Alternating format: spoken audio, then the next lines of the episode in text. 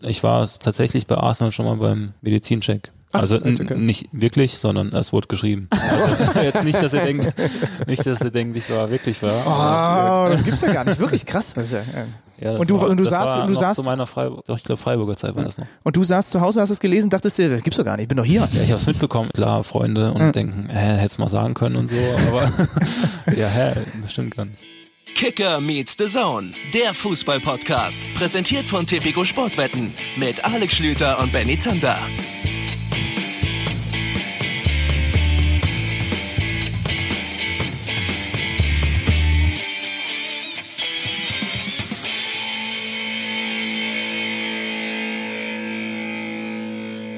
Schlimm, man weiß, was das Gute an so einem Podcast ist. Nein. Dass man den überall aufnehmen kann. Man braucht kein Studio theoretisch, man kann also man kann überall hingehen. Wir haben diese Technik, diese wunderbare und du kannst hingehen, wo du willst. Du kannst an die Tankstelle gehen, du kannst äh, im Ikea das Ding aufnehmen, überall. Und heute nehmen wir aber an einem ganz besonderen Ort auf und ich habe leider was ganz Wichtiges dafür vergessen, nämlich meine Homer Simpson Hausschuhe. Die, die habe ich, die habe ich liegen lassen zu Hause. Oh, bitter, ey. Das stand doch auf der Liste. Ja, das ist ganz- das also hat doch wer- unser Praktikant extra mit draufgeschrieben. Ja. Also Technik haben wir dabei, aber ähm, ich habe meine Hausschuhe vergessen. Du auch. Wir durften netterweise unsere unsere Schuhe anlassen, denn erklär doch mal ganz kurz, wo wir hier sitzen. Das ist was ganz Besonderes. Ich krieg mich gar nicht mehr ein. Ja, wir sind im Wohnzimmer der Gladbacher Innenverteidigung, könnte man jetzt pathetisch Beim Tabellenführer. sagen. Wir sind beim Tabellenführer. Zu Hause beim Tabellenführer bei Matthias Ginter. Schönen guten Tag, Matthias, es freut uns sehr. Ja, ja, mich Matthias, wir haben noch sehr. nicht geklärt. Matthias, Matze, Herr Ginter. Guinea. Matze, Gini. Gini? Ja? Gini, Gini habe ich, äh, den Spitznamen habe ich in Dortmund bekommen. Ja. Weil Mats Hummels war nie ein großer Fan von Mats und Matze. Das äh, konnte er nicht so wirklich auseinanderhalten. Dann hat er Gini eingeführt und dann, äh, ja, Gini hat sich auch bis nach Gladbach rüber gerettet. Ähm, und ja, bei Freunden, bei Familie, Matze. Matze. Außer die Mutter natürlich, die bleibt bei Matthias. Ist so eine Nummer, ne? Also Ja, man, und, so. und dann weiß man Ja. auch, ähm, wenn wenn äh, also bei mir ist es so, alle sagen Alex, aber wenn jemand böse ist, Freundin, Mutter, dann dann wird's Alexander und dann weiß ich auch Ja, schon, ja. jetzt wird's ein ernstes Gespräch. Ist bei dir dann wahrscheinlich ähnlich. Genau, das war früher auch so, wenn es ernst wurde, dann kam der Matthias und dann äh, muss man schon antanzen, komm. Gut, Matthias, wir sind erstmal sehr froh, dass wir hier sein dürfen. Äh, Wir müssen dir ein bisschen was erklären. Also erst einmal total schön, dass du uns äh, zu dir eingeladen hast, dass äh, wir tatsächlich in deinem trauten Heim diese, diese wunderbare Folge aufnehmen können. Ich weiß nicht, wie oft du bei uns schon reingehört hast bei Kicker Meets the Zone. Wir haben so ein grobes, aber ein ganz große, grobes Schema, dass wir einsteigen. Hast du ja schon gemerkt, Benny macht immer eine super Begrüßung. Hat er gut gemacht. Hat er auch gut angekündigt davor. Ey, komm, ich habe abgeliefert. Ich lehne mich jetzt zurück, den Rest müsst ihr machen. Im Anschluss gibt es meistens so ein Thema, was gerade in der Bundesliga-Welt ganz, ganz groß geschrieben wird. Und dann reden wir mit unserem Gesprächspartner. Jetzt sind wir ausnahmsweise halt direkt schon bei unserem Gesprächspartner, haben aber noch nicht über dieses große Thema geredet. Und das ist halt aktuell, du kannst es dir denken, Nico Kovac ist nicht mehr Trainer beim FC Bayern München. Wenn das okay für dich ist, würden wir kurz so zwei, drei Minuten darüber reden. Du kannst natürlich dich gerne dazu äußern. Ähm, wenn du sagst, ist ein heikles Thema, dann ähm, ist es auch völlig okay, wenn du dich entspannst und dir anhörst, was Benny, der sicherlich jetzt wieder abliefern wird, zu diesem Thema zu sagen Ja, hat. nur leg ihm das doch aber nicht so hin, Matthias. Wir würden Ja, uns ich- freuen, wenn ich du mit uns, ne, wenn du mit Genau. uns gerne dann ein bisschen drüber. Also es ist jetzt Montag, was denn? Vormittag, Montag Vormittag. Gestern Abend bin ich mit dem Zug äh, angereist hier. Du warst, glaube ich, schon äh, in der Nähe in Düsseldorf. Und dann kam die Meldung raus, dass der FC Bayern München sich von Nico Kovac trennt, beziehungsweise dann ja eher rausgekommen ist, dass Nico Kovac zurückgetreten ist, also den Rücktritt angeboten hat, der wurde angenommen, nachdem vorher alle möglichen Medien noch exklusiv, exklusiv verkündet haben, dass Nico Kovac auf jeden Fall gegen Piraeus noch auf der Bank sitzt, was sich dann nicht als richtig erwiesen hat. Und ähm, jetzt ist natürlich das erste Ding, ich dachte mir dann so, mh, ich dachte, sie geben ihm das Piraeus-Spiel tatsächlich noch. Das wäre für ihn eine Qual gewesen, weil ich da, glaube, dass danach, also du hast danach das Dortmund-Spiel. Ich, ich wusste nicht so genau, wie gehen sie mit der ganzen Sache jetzt um. Also Aber Piraeus hätten sie geschlagen und dann hätte auch Dortmund bekommen, meine Vermutung. Ja. Und dann wäre Dortmund so, Dortmund so das Entscheidungsspiel gewesen. Jetzt scheinen ja die Bayern-Bosse, ähm, zumindest, äh, so sagt man ja, ist es ja im beiderseitigen Einvernehmen, also so wie so wie So wie wir uns dann mal- so wie wir und dann so irgendwann, wenn's unsere diesen Podcast, irgendwann ja. kommuniziert Genau. wird. Äh, offensichtlich aber ist es dann ja die angenehmere Lösung für alle zu sagen, vor so einem wichtigen Spiel, Champions League nicht unwichtig, aber dann vor allen Dingen dieses absolute Topspiel in der Bundesliga. er hat, er hat so bisschen, schon- er hat so ein bisschen gerade so eine Reaktion, Reaktion von gezeigt. Matze? Von Okay. Matze. Er hat so ein bisschen mit dem Kopf Ist immer, gezuckt. noch, ist immer noch das Topspiel schlechthin, muss man sagen. Ja. So. Also Als, als Mannschaft ist es besser, da mit einem neuen Trainer reinzugehen oder ähm, wäre das mit dieser Drucksituation schon okay gewesen? Schwierig, schwierig zu sagen. Ich glaube, es gibt für beide ähm, Vor- und Nachteile. Ich glaube, wie, wie du gerade schon gesagt hast, es ist ja, also wenn sie Piraeus gewonnen hätten, wäre es sicher Dortmund noch, noch ein Thema geworden. Wenn sie dann aber Piraeus äh, verloren hätten, jetzt mal angenommen, was machst du dann zwei Tage vorm Spiel? Also dann kriegt er ja trotzdem noch äh, wahrscheinlich äh, das Dortmund-Spiel und dann gewinnst du da irgendwie und dann war es eigentlich davor schon sicher. Also das ist, ist generell schwierig äh, zu entscheiden und ich bin froh, da nicht in der Haut zu stecken. ehrlich War mein Lieblingstweet aus dem vergangenen Tag. Wenn er diese Spiele auf Bewährung bekommt, dann kann er sich von Uli Hoeneß zumindest sagen lassen, Bewährung ist gar nicht so schlimm. da müsst ihr nicht Hui, drüber lachen, okay. könnt ihr Okay. das. Aber was, was fangen wir denn jetzt damit an? Also der Kovac ist jetzt weg, jetzt wird erstmal Hansi Flick übernehmen. So, und dann kommt ja irgendwann ein neuer. Ja, vielleicht kommt er schon diese Woche, weiß nicht, wer alle. Ajax hat ja schon gesagt, Ten Hag würden sie keine Steine in den Weg legen, wenn denn jemand käme, weil das macht man bei Ajax so, dass man denjenigen dann auch gehen lässt. So ist die Clubphilosophie mitten in der Saison. Weiß nicht, ob das wirklich so ist. Oder lassen sie wahrscheinlich zumindest sehr teuer bezahlen. José Mourinho geistert da durch. Das fände ich super. Das ist wie so ein Verkehrsunfall, wo du nicht weggucken kannst. Also ich würde so gerne sehen, dass José Mourinho bei den Bayern ist. Mit Rummenigge, mit Hoeneß, mit Salihamidzic. Das bietet so viel. Da könntest du eine ganze, da könntest du wie so eine Sitcom draus machen, finde ich. Aber, aber unterm Strich jetzt nochmal äh, zu Kovac. Was bleibt denn über? Du hast ja auch viele Spiele von denen auch im Stadion gesehen, weil du für The Zone moderiert hast. Was bleibt denn über von dieser Amtszeit jetzt? Ich habe vorhin einen Tweet gesehen, Defensivtrainer, äh, der nicht zur, zu einer Offensivmannschaft gepasst hat. Fasst es das ganz gut zusammen? Ja, also ist jetzt sehr grob formuliert. Also ich glaube tatsächlich, dass es nicht perfekt zusammengepasst hat. Ähm, Ich würde es so ein bisschen trennen. Und Matze, du darfst dich wie immer meinungstechnisch einmischen. Ja. Ich finde tatsächlich, dass er aus der Mannschaft nicht alles rausgeholt hat, was möglich gewesen ist, taktisch. Ähm, Ich muss aber gleichzeitig sagen, dass er sich in Sachen Persönlichkeit, Charakter 1A präsentiert hat. Also da hat er mich auch überrascht. Ich hatte zu Frankfurter Zeiten nicht so richtig viel Kontakt mit ihm und, und da ist man logischerweise als Trainer auch nicht ganz so präsent wie als Bayern-Trainer, wo bei jeder PK gefühlt nochmal 100 Journalisten mehr sind. Ich finde die Art und Weise, wie er sich da gezeigt hat, ich finde übrigens auch der Umgang mit den Medien und wie er dann offen gesagt hat, ich bin zum Beispiel überhaupt kein Feind dieser Aussage, Frankfurter die besten Fans gewesen. Ich finde auch das, nicht. Also das, Ja. das ist ja nun mal Fakt. Er sagt es und wird dafür kritisiert. Also das zum Beispiel sind Sachen, die fand ich total super an ihm. Aber ähm, Matze, ich weiß nicht, wie du es siehst. Es, sind, Es war also, kein Guardiola-Fußball, ähm, den er bei den Bayern implementiert hat. Und damit will ich nicht sagen, Das dass er es hätte kopieren sehr das war. Nee, nee, das ist also, sehr, also der was- Fußball war groß, größtenteils einfach nicht gut, den sie gespielt haben. Aber es war vor allen Dingen auch kein, kein Stil zu erkennen, keine Handschrift zu Exakt. erkennen. Das Ja, meine ich ja. damit. Ne? Bei Guardiola weißt du, was war das für eine Bayernzeit unter Guardiola, könntest du, könnte jetzt jeder von uns zusammenfassen. Was hat Kovac jetzt hinterlassen? Ja, Schwieriges. ist schwierig. Wie gesagt, das ähm, ist immer so als Trainer, man hat seine Philosophie, man hat so seine Vorstellung. Ähm, aber es war, glaube ich, auch klar, dass Kovac jetzt nicht den Fußball spielen lässt, wie jetzt Guardiola zum Beispiel. Also es war schon, ich glaube, man, man hat schon gewusst, äh, welchen Trainer man holt. Ähm, er hat ja auch Erfolge gehabt damit, Ja. mit, mit, mit dieser Spielweise, ähm, abgesehen von der Champions League, aber ähm, ja, es ist, also ich glaube auch die letzten Wochen konnte er eigentlich nur verlieren. Also er hat Aussagen gemacht, die ihm halt dann um die Ohren geflogen sind, wo Aber eigentlich, ein- wo schade, eigentlich? Ja, wo Ja. eigentlich gar nicht so gemeint waren oder gar nicht so schlimm waren äh, aus meiner Sicht. Ähm, aber ja, Ich es war so ein bisschen. Ich, ich verstehe das halt immer nicht. War- Wir wünschen uns ja, dass die, dass, dass du, das Trainer, das wer auch immer, dass die klare Aussagen treffen und nicht dieses Wischiwaschi. Ja. Und dann stellt er sich da hin und sagt einfach, das sind die besten Fans der Liga. Da fühle ich mich doch als Bayern-Fan nicht angegriffen. Da fühle ich mich doch nicht attackiert. Das ist doch eine, also das ist doch eine Aussage, die wollen Ja. wir doch hören von euch. Natürlich Ja? wollen wir das hören, aber Ja. es ist halt auch so, dass in der, in der Phase, wo quasi jedes Wort auf die Goldwaage gelegt wird und jeden Tag das und das berichtet wird und er extrem im Fokus stand, dass das natürlich negativ ausgelegt wird. Das war Ja, ja. abzusehen. Also das, Du kannst es halt besser einschätzen, weil du häufiger dann in der Situation bist, dir vielleicht auch mal auf die Zunge beißen zu müssen. Das müssen wir ja Gott sei Dank irgendwie nicht. Aber das, was du gesagt hast, steht für mich auch oder sticht für mich heraus und das war ja jetzt auch an den Reaktionen so zu sehen. Ähm, viele sagen nochmal menschlich echt krass. Also wie der sich präsentiert hat, wie der auch, wer hat der vergangene Saison schon eine, so, so, eine Phase gehabt, wo du das Gefühl hattest, Alter, wie gehen die mit dem um? So und wie er dann klar sich auf Pressekonferenzen bei Interviews da geäußert hat, das ist für mich auch, steht für mich über allem. Das muss ich echt sagen, da hat er mich super positiv überrascht, also mit den Aussagen, die er da getätigt hat.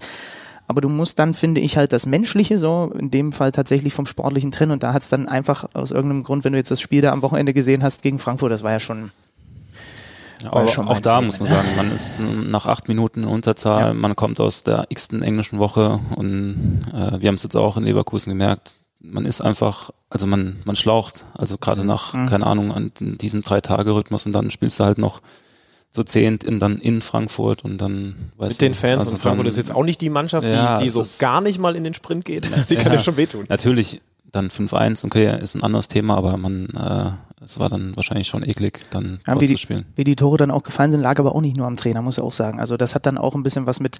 Ich, ich habe das Spiel am Samstag be- beim Familiengeburtstag so nebenbei mit meinem Vater geguckt. Ich habe auch zu ihm gesagt, ja, der Kovac kann im ersten Moment für diesen Platzverweis von Bo Boateng relativ wenig.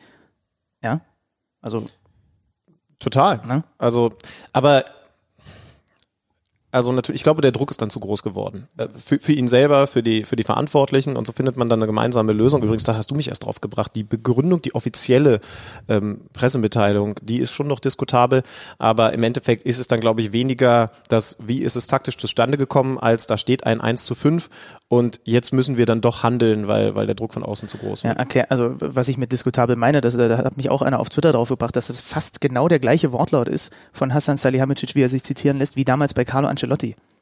Das ist nicht Und so das schön. ist natürlich, also, also so Copy-Paste-Sachen, Gerüchteweise hat Benny Zander vorgespeicherte SMS, um sich von Frauen zu trennen.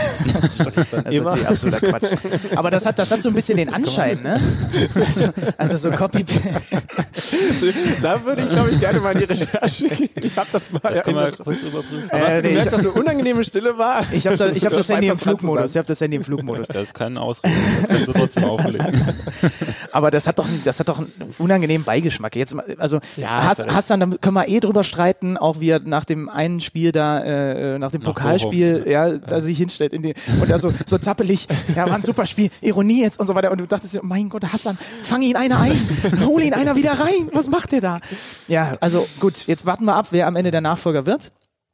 Ich würde das feiern, wenn Mourinho wird. Ich würde dem Bayern, sage ich an dieser Stelle offen und ehrlich, FC Bayern München, ich spende euch 50 Euro, wenn es Jose Mourinho wird. Die haben sie nötig, das ist eine gute Idee. Ja, aber spende ich den. Einfach nur, um das zu sehen. Als ich möchte, Dankbarkeit. ne, als Dankbarkeit über das, was dann danach kommen wird, weil wir erinnern uns, wie gut das mit den Bayern Oberen, die ja auch ein gewisses Selbstverständnis von sich selbst und davon haben, wie die Dinge zu laufen haben, mit Louis van Gaal damals funktioniert hat.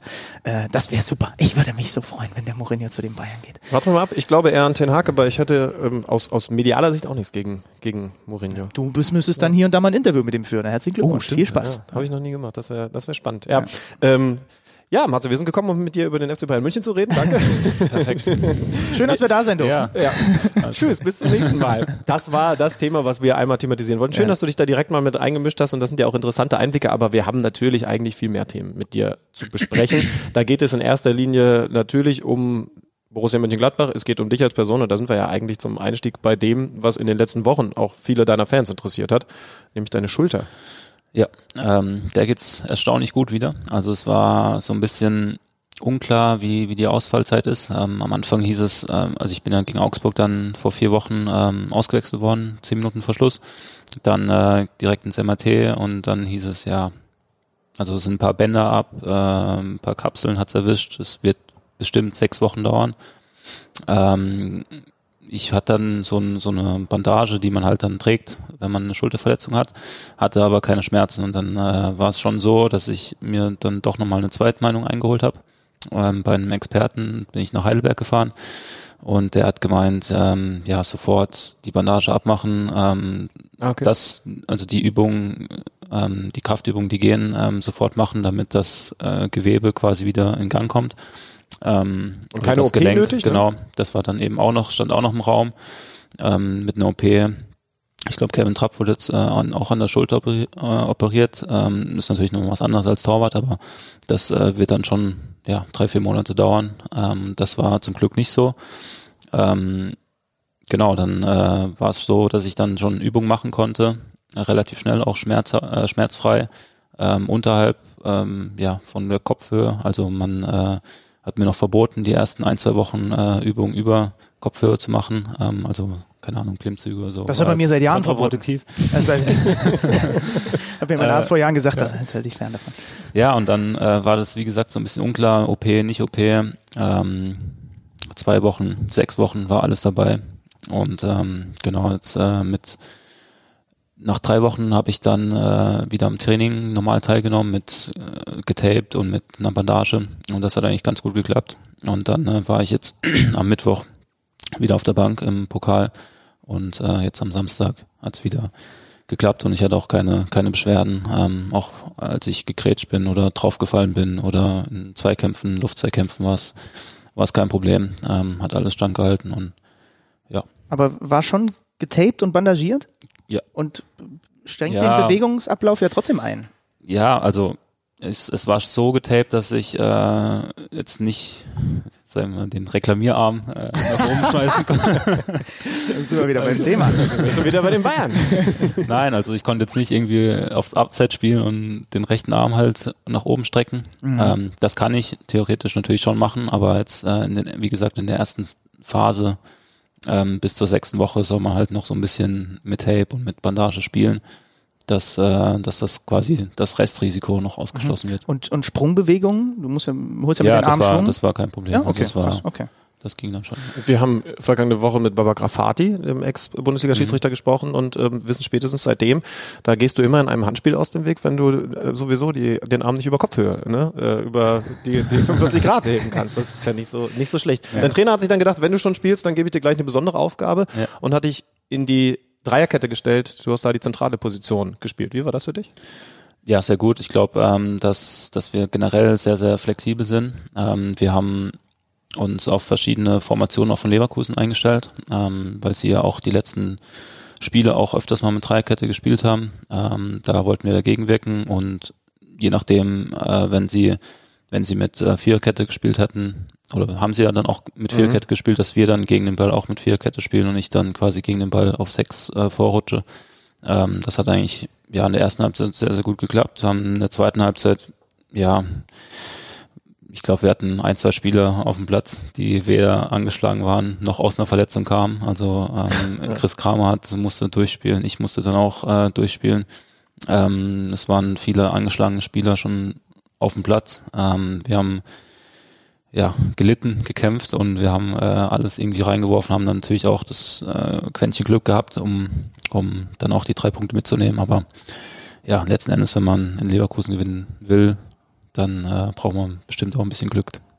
Zu dieser Geschichte Viererkette, ähm, schauen, wie der Gegner spielt, habe ich noch eine Nachfrage. Wie läuft Ja. das dann in der Praxis? Also ihr seid von Marco Rose vorbereitet, passt auf, Leverkusen macht mal das, macht mal das, sollten sie das tun, dann werden wir darauf so und so reagieren.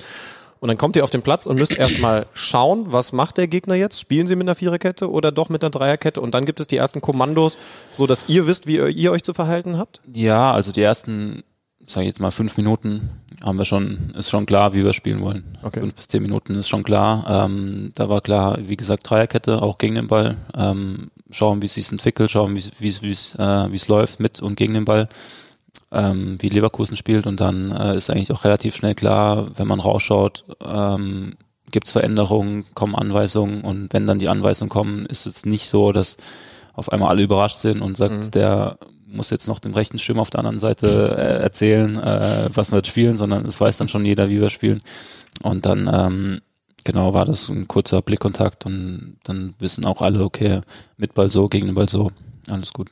Wie schnell hat der euch eigentlich euer neuer Trainer? Wir haben vor ein paar Wochen mit, letzte Woche mit dem, oder vor zwei Wochen mit dem Kicker-Experten Jan Lussi auch über, über Gladbach gesprochen. Wie schnell hat denn der Coach euch vom Rose-Virus äh, oder mit dem Rose-Virus infizieren können? Weil der kam hin, der wollte ja logischerweise dann Dinge anders machen, steht ja für eine bestimmte Art Fußball auch. Wie hat er euch das vermittelt, gerade so in den ersten Tagen? Ja, es war eigentlich gar nicht so schwer, weil äh, er, hat einen, er hat einen klaren Plan uns aufgelegt. Ähm, er hat klare Ideen gehabt, äh, wie er Fußball spielen will, gerade auch gegen den Ball. Ähm, war natürlich schon eine gewisse Umstellung auch im Vergleich zu, zu den anderen ähm, oder zu letztem Jahr unter Dieter äh, Hacking. Ähm, wir haben ähm, in der Vorbereitung sehr, sehr gut gearbeitet. Ich glaube, ähm, dass wir ja einfach die Dinge, die er uns vorgegeben hat, versucht haben, immer besser umzusetzen. Und man hat, glaube ich, auch gemerkt, dass am Anfang der Saison jetzt nicht alles rund lief. Ähm, Wir haben Spiele gehabt, wo wir noch glücklich gedreht haben, wo wir auch mal verloren haben, natürlich ähm, unnötigerweise. Auch in der Euroleague jetzt haben wir, haben wir jetzt nicht so oder stehen wir jetzt nicht so da, wie wir eigentlich dastehen wollen, aber er hat immer an diesen Prinzipien, an diesen Abläufen festgehalten, hat uns immer weiter versucht, die auch näher zu bringen und natürlich war uns auch klar, dass das jetzt von Anfang an nicht alles rund läuft. Es läuft jetzt auch noch nicht alles rund, ähm, aber ich glaube, dass wir auf einem guten Weg sind und natürlich ähm, ist, ist diese Bereitschaft, diese, der Wille, die Laufbereitschaft, dieser ganze, ganze, ja, ich sage jetzt mal, RB-Style, ähm, mhm. der, der auch schon miterlebt hat in Salzburg, ähm, ist natürlich schon eine Umstellung ähm, für uns gewesen. Aber wie gesagt, ähm, ich glaube, dass wir auf einem guten Weg sind, ähm, das immer besser auch ähm, ja, umzusetzen. Und wie gesagt, gegen den Ball ist es, ist es schon so, dass wir ähm, sehr, sehr viele Veränderungen gehabt haben, einfach ähm, im Vergleich zu letzten Jahr. Dürfen wir eigentlich verraten, dass wir hier in einem Katzenhaushalt sind? Falls ihr es ab und zu mal miauen hört, ja, dann liegt das daran, dass äh, im Hause Ginter zwei Katzen unterwegs sind und die sind uns hier gerade schön geschmeidig um die Füße ge Ich finde, das hat was Schönes für die Atmosphäre. Total ja. angenehm. Ich dachte erst, es wäre dein Bein, aber es ist die Katze gewesen. ähm, man hört ja bei Marco Rose sehr oft so Begriffe wie Pressing, äh, Vertikalspiel, also dann eben schnell nach vorne spielen. Das sind jetzt grundsätzlich erstmal grob gesagt offensive Themen. Was hat er für Anforderungen an euch Defensivleute? Ja, ich finde, dass das gar nicht so viel, ja, jetzt nur Offensivthemen sind. Ich glaube, dass gerade auch Pressing äh, sehr, sehr wichtig ist, weil wenn, wenn die letzte Reihe, also die Vierkette mhm. nicht mit, mit nach vorne schiebt, sondern Riesenräume lässt, dann kann man nicht so gut Pressing spielen, weil dann ist man nicht mehr kompakt und dann äh, wird man leicht ausgespielt. Genauso ist es mit dem Ball, wenn man das schnelle Vertikalspiel ähm, nicht schon von hinten, also bei, Ball, bei ähm, Balleroberung schnell nach vorne spielen will, ähm, sondern die hinteren vier denken, okay, jetzt machen wir erstmal ruhig, dann äh, wird das wahrscheinlich nicht so gut klappen, wenn die, wenn die hinteren was anderes machen als die Stürmer. Aber das ist schon, wie gesagt, das ist, ähm, war schon eine Umstellung, ähm, weil wir, glaube ich, letztes Jahr ähm, was, was Ballbesitzphasen anging, schon unter den Top 3 waren. Ja. Ähm, und jetzt mittlerweile ist es sehr, sehr zielorientiert, ähm, wie gesagt, sehr, sehr ja, in den richtigen Räumen auch riskant ähm, was, was, was ich sehr, sehr gut finde, ähm, dass wir, dass wir sehr zielorientiert spielen und ähm, ja, ich glaube, wie gesagt, es kommt, ähm, kommt immer auch auf den Rhythmus drauf an, wie, wie, wie der Gegner auch spielt, wie wir spielen, wie gerade so die Tagesform ist, dann äh, läuft es mal besser und mal weniger gut. Wie ist das bei dir persönlich eigentlich? Uns hat vor ein paar Wochen Jonathan Tarr verraten, als wir mit ihm gesprochen haben, dass der aktuell arbeitet oder damals dran gearbeitet hat, Aufbauspiel mit dem schwachen Fuß und Kopfballspiel äh, bei offensiven Standards. Was sind so die konkreten Bereiche, wenn du dich jetzt nicht gerade um deine Schulter- und über Kopfübungen kümmern musst, äh, wo du dich gerade verbessern willst? Es gibt tatsächlich alles. Also es gibt jetzt bei mir nicht, ähm, es ist nicht so, dass ich sage, okay, in dem Bereich und dem Bereich will ich jetzt nicht mehr äh, trainieren, das kann ich schon, sondern äh, ich will ähm, oder ich würde mich schon sehr als sehr ehrgeizigen Spieler ähm, einschätzen, ähm, wo es einfach für mich eine Rolle spielt, mich jeden Tag irgendwie zu verbessern. Und im Fußball ist halt so, dass, dass er sehr, sehr anspruchsvoll ist. Ähm, da gibt's ja neben den körperlichen, physischen, auch vom Kopf her, das Mentale, das taktische, das technische. Also es gibt so viele Bereiche, mhm. ähm, die man, die man ähm, verbessern kann. Und da bin ich bei jedem Bereich ähm, weiter dran. Ähm, wie gesagt, versuche jeden Tag zu nutzen, mhm. um besser zu werden. Ähm, deshalb gibt's jetzt nicht so, dass ich jetzt sage, keine Ahnung, ähm, ein Bereich, wo ich sage, ja, okay. den, den würde ich jetzt außen vor lassen. Aber ohne dir jetzt selber auf die Schulter zu klopfen, einfach weil es mich interessiert, was würdest du das sagen? Das ist im Moment eh noch, glaube ich, zu risikoreich auf die Schulter klopfen. Was, würd, was, stimmt, ja, das stimmt. Was, was würdest du sagen über dich? Was ist die größte Stärke von Matthias Ginter als Fußballer auf dem Platz? Was ist das, was du am besten kannst, was dich vielleicht auch abhebt von anderen, wenn du es definieren müsstest? Ähm, ich würde tatsächlich sagen, die Ruhe am Ball.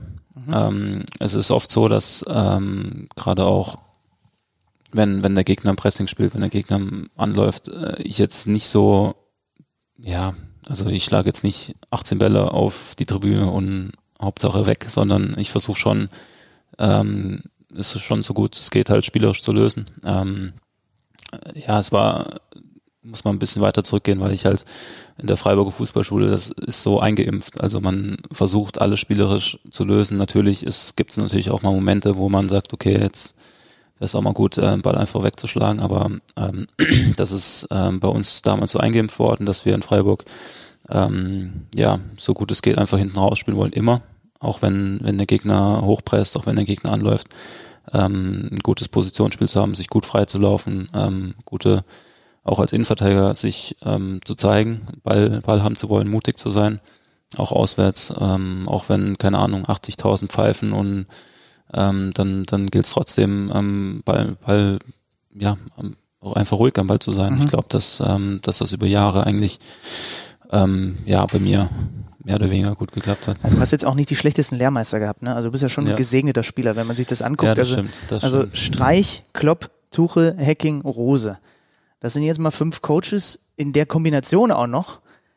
Die machen Ja. dich jetzt nicht unbedingt schlechter, ne? Ja, ich bin, ich bin tatsächlich sehr, sehr dankbar. Also es ist tatsächlich so, dass von den Charakteren auf der einen Seite, aber auch von der sportlichen Philosophie, von der Herangehensweise, ja, eigentlich die ganze Bandbreite dabei war. Ähm, also ich bin sehr, sehr froh, alles ähm, bisher mitgenommen zu haben und weiter natürlich auch mitzunehmen, ähm, weil es alle Top-Trainer sind. Ähm, ich glaube, man sieht, was für Erfolge sie haben auf unterschiedlicher Ebene, ob Titel, ob jetzt zum Beispiel Christian Streich auch in Freiburg, ähm, was er für Erfolge feiert und ähm, ja, es ist, es ist, wie gesagt, sehr, sehr gut, auch wenn man gerade in der Kabine auch mal die anderen Spieler hört, was für äh, Anekdoten sie von anderen Trainern so erzählen. Das ist schon witzig. Dann kann ich sagen, ah, es, ja, juckt, es juckt uns in den Fingern jetzt nachzufragen. Ne?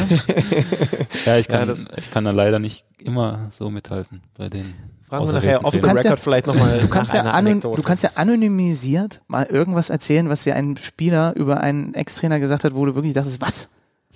Gibt es irgendwas? Ja, aber dann- oder ist, dann oder verrätst du dich automatisch? Ja, dann weiß der Trainer, aber wenn er es hört, Oh ja, stimmt, das ist sehr Dann, wichtig, äh, ja. Benni, so weit musst du schon denken. Nee, du weißt doch, dass ich immer nur bis zur nächsten ich Wand würde es gerne erzählen. aber- Ja, okay, gut. Machen wir off the record nachher. Gut. Nein, er erzählt sowas natürlich nicht. Ähm, Niemals. Man liest über dich keine Skandale. Man bekommt auch so den Eindruck, dass du ein, ein Typ bist, der schon auch mit dieser Ruhe auf dem Platz und auch Spielintelligenz beeindruckt. Da würde man jetzt erstmal sagen, gibt es wahrscheinlich Mitspieler links und rechts von dir, die häufiger mit dem Trainer anecken. Jetzt haben wir gerade gehört, was du für Trainer hattest. Gab es trotzdem mal so Situationen, in denen es richtig gekracht hat zwischen dir und einem Trainer? Also einfach aufgrund einer bestimmten Situation, die dann doch mal entstehen kann? Ja, gab's sicher. Was kommt Ja, dir das als war- erstes in den Kopf? Ja, also es ist, Er, es fil ist er filtert noch, ob er es nee, erzählen kann. nee, nee, ich kann schon erzählen, ich überlege nur gerade. Ähm, ja, also mit Dieter Hacking zum Beispiel gab schon mal ähm, die eine oder andere Situation, gerade auch wenn es wenn es nicht so gelaufen ist. Ähm, gab schon mal ein Vier-Augen-Gespräch auch äh, in der Trainerkabine. Ähm, ja, es ist, aber es ist auch ganz normal, dass man dann halt seine Meinung sagt, wie man es auf dem Platz empfunden hat, ähm, wie man ähm, gewisse Situationen einschätzt, auch innerhalb der Mannschaft. Ähm, ich glaube, dass, dass es auch ja eine gewisse Pflicht ist von einem Spieler, ähm, zu sagen, also das und das passt mir jetzt nicht so und das und das ist vielleicht jetzt nicht so ähm, perfekt oder läuft jetzt nicht so, vielleicht sollten wir eher da auf das und das achten. Also es ist schon, ja, wie gesagt, für mich war es schon so, dass es äh, eher so ja aus dem Inneren, wie ich vorher gesagt habe, diesen Ehrgeiz, okay, ich hatte jetzt nicht das Gefühl, ähm, es läuft alles rund, ich muss irgendwas machen und ähm, das war dann auch so und dann ähm, ja, gab es mal das eine oder andere Wort, wo ein bisschen lauter gesprochen wird, aber wie gesagt, das ist äh, ganz normal eigentlich. Ich muss ja zugeben, ich war, als ich mich dann mit dir ein bisschen mehr beschäftigt habe vor diesem Gespräch, überrascht. Ich hatte deine Zeit vor Borussia Mönchengladbach, also die beim BVB, so ganz grob zugegebenermaßen abgespeichert als, ja, du hast es da äh, nach der Freiburger Zeit versucht, hast immer mal gespielt, dann nicht und am Ende hat es nicht mehr so hingehauen und dann bist du zu Gladbach gegangen. Ist Ja, totaler denken Quatsch. Tatsächlich, ist totaler denken Quatsch. Ne? Tatsächlich Die- der Großteil. Du also, warst in der, Vergangen ja, ja. in der letzten Saison, bevor du gewechselt bist, ganz klarer Stammspieler, hast so gut wie alle Bundesligaspiele durchgespielt und dann bist du trotzdem gewechselt. Ja. Weil? Ja, also es, ähm, auch da muss ich ein bisschen ausholen. Es ist so, es gibt nicht den einen Grund ähm, damals für den Wechsel. Es war, es war so, dass ich, dass es stimmt, dass ich glaube ich über 40 Spiele gemacht habe in der Saison ähm, mit der meisten und auch wahnsinnig viel internationale äh, ähm, Erfahrung gesammelt habe, ähm, auch viel, auch viele verschiedene Positionen gespielt hat, was gerade natürlich auch für einen jungen Spieler ähm, sehr, sehr wichtig ist, dass man die ganzen Abläufe auch auf anderen Positionen kennenlernt. Ähm, es war dann aber so in dem Sommer 2017, ähm, ja, es war sehr, sehr viel Unruhe. Ähm, Thomas Tuchel ist dann gegangen, rausgeschmissen, wie man so halt sagen will. Mhm. Ähm, es kam ein neuer Trainer, ähm, es kam neue Innenverteidiger. Ähm, und ich habe mir halt dann damals mit 23 die Frage gestellt, ja, wie, wie soll es weitergehen? Wie soll, wie soll, wie will ich jetzt mich weiterentwickeln? Ähm, und wo soll ich mich weiterentwickeln? Und dann war, war ähm, eben die, die Diskussion, mache ich weiter mit diesem, sage ich mal, Defensive Allrounder, ähm, mit, mit diesem Positionshopping nenne ich jetzt mal. Also wenn da mal einer fehlt, dann spielst du da und wenn da mal einer fehlt, dann spielst du da und wenn alle fit sind, dann hockst du halt mal auf der Bank und ja, okay. so, so und so weiter. Und dann äh, war es eben so, dass auch eben das Angebot von, von Gladbach kam, die ja auch schon die zwei Jahre davor, also quasi dann zum dritten Mal ähm, interessiert waren, auch mit Max Eberl, der sehr, sehr engagiert war und ähm, Dieter Hacking damals noch zwei Jahre davor auch in Wolfsburg mal Interesse gezeigt hat. Und das hat, hat mir das Gefühl gegeben, okay, es gibt ein Angebot ähm, auf eine feste Position, auf eine feste Rolle auch innerhalb der Mannschaft. Ähm, und auf der anderen Seite war eben in Dortmund so ein bisschen unklar, okay, es kam jetzt, glaube ich, damals immer Toprak, ähm, du, zwei neue Innenverteidiger, neue Trainer, es ist kein Innenverteidiger ähm, gegangen. Ähm, auf den anderen Positionen auch nicht, wo ich gespielt habe, ähm, auf der Sechs oder als Rechtsverteidiger.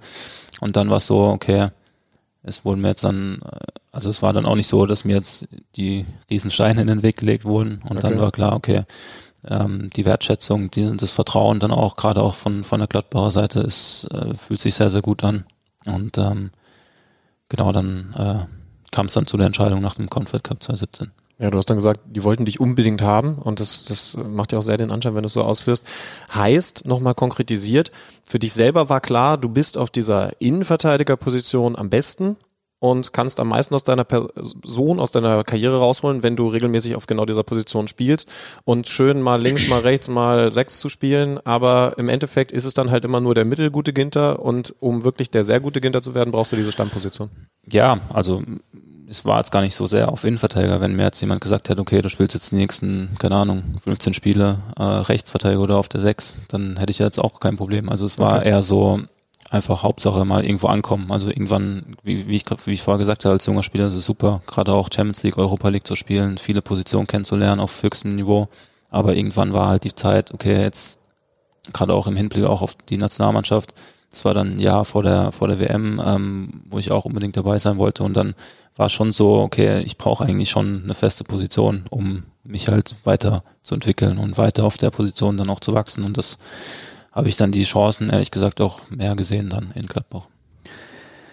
Wie sehr hat aber da auch nochmal mit reingespielt, ein Thema, was wir natürlich streifen müssen, mm, weil es gar nicht anders geht, ähm, weil April 2017 gab es nun mal äh, diese, dieses, diesen Anschlag auf euren, auf eurem Bus. War, hat es auch eine gewisse Rolle gespielt, einfach dieses Kapitel jetzt vielleicht dann zu beenden oder war es wirklich rein nur sportlich? Also war das in irgendeiner Art und Weise dann auch einfach belastet für dich, die Zeit beim BVB, dadurch, dass du gesagt hast, dann lieber jetzt komplett was Neues? Mm, ich glaube nicht, dass der Anschlag jetzt eine große Rolle jetzt bei den Wechsel gespielt okay. hat. Das hat natürlich in der Phase ähm, hat man natürlich schon nochmal gemerkt, okay, es ist nochmal auf einer ganz anderen Ebene als die, die sportliche, ähm, wie man miteinander umgeht und so weiter.